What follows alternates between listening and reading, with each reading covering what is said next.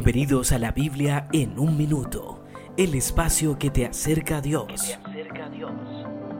Muchas veces es difícil reconocer un árbol por su morfología o su forma, pero al ver su fruto podremos identificarlo prontamente.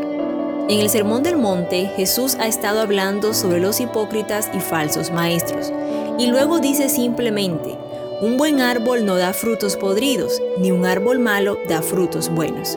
Todo se conoce por sus frutos. Yo tengo un claro recuerdo de cuando estaba en segundo grado y escuché a mi maestra de biología hablar sobre cómo se puede distinguir un árbol por su fruto. Una verdad sencilla sobre el mundo natural revela algo muy profundo sobre nuestra naturaleza como seres humanos. Jesús dijo, tengan cuidado de los falsos predicadores y falsos maestros. Son los predicadores del error. Son quienes distorsionan el mensaje del Evangelio. Son los que enseñan a las personas doctrinas que a la postre las alejan de Dios. Reflexionemos qué quiere decir la frase por sus frutos los conoceréis.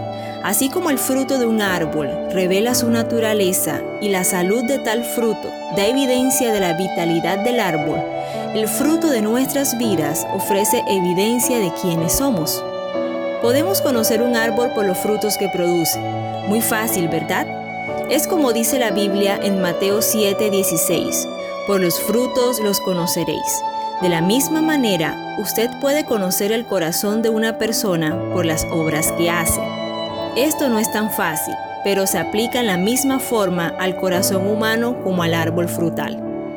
No olvidemos que seremos reconocidos por nuestras acciones y nuestro carácter es un reflejo de nuestro fruto. Síganos en redes sociales como La Sala al Punto.